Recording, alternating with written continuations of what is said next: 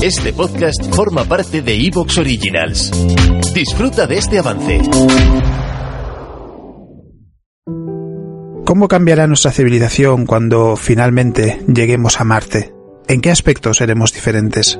¿Cómo serán las relaciones entre los que se marchen al planeta rojo y los que se queden en la Tierra? Convertirnos en una especie interplanetaria nos cambiará.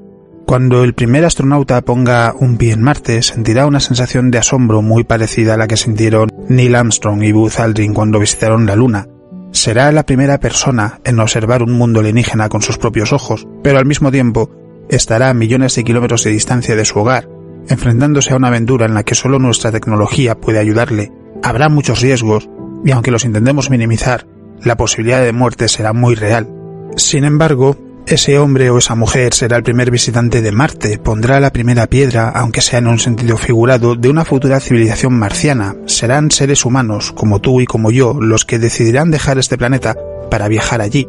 Quizá a finales este siglo o quizá en el siguiente o el siguiente, pero tarde o temprano sucederá. El ser humano se convertirá en una especie interplanetaria y con ello comenzaremos a emprender caminos muy diferentes, unas preocupaciones en la Tierra, otras en Marte. Habrá comunicaciones entre los dos planetas, claro que sí, pero las propias leyes de la física nos recuerdan que la velocidad de la luz es finita.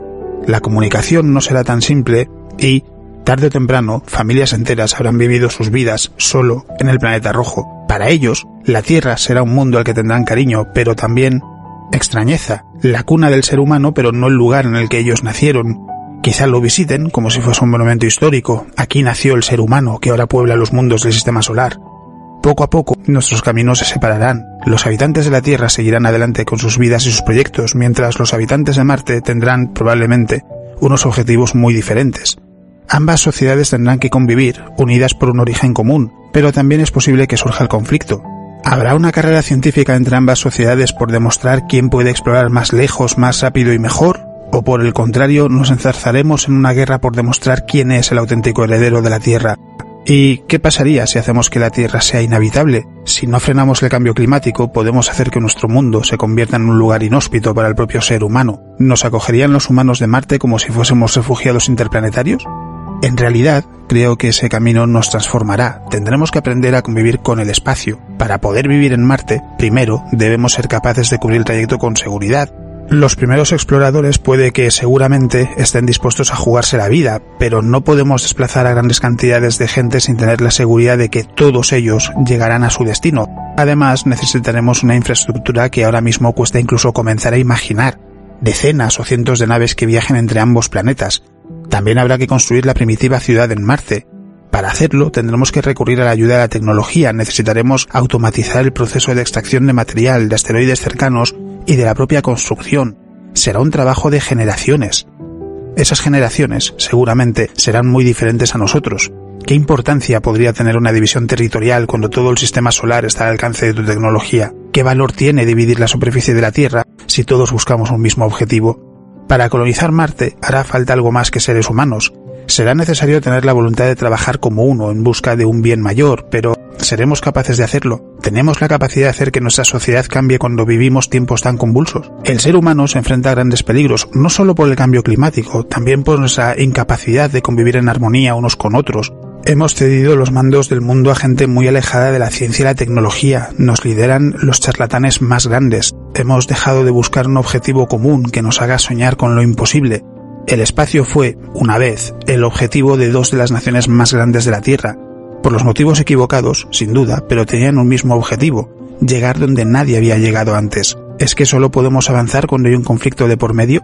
En los años 70, tras haber llegado a la Luna, la sociedad de nuestros padres y abuelos soñaba con que, en esta década, estaríamos asentados ya en ciudades en la Luna y Marte plenamente funcionales, pero no sucedió.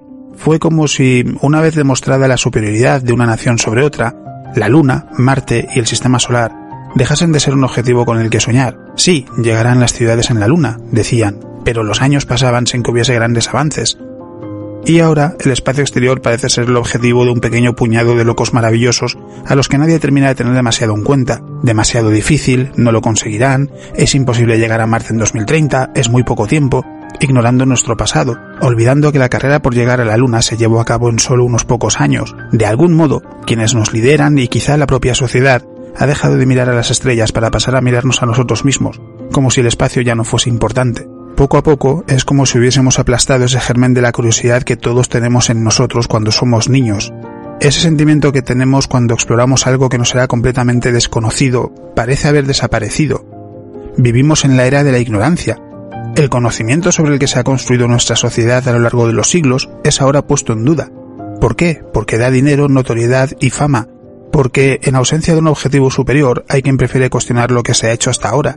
Como si, inconscientemente, supiésemos que somos culpables de no estar a la altura de los que vinieron antes que nosotros, en un burdo intento de desviar la atención para no admitir que no estamos haciendo nada por seguir avanzando en el camino que ellos emprendieron.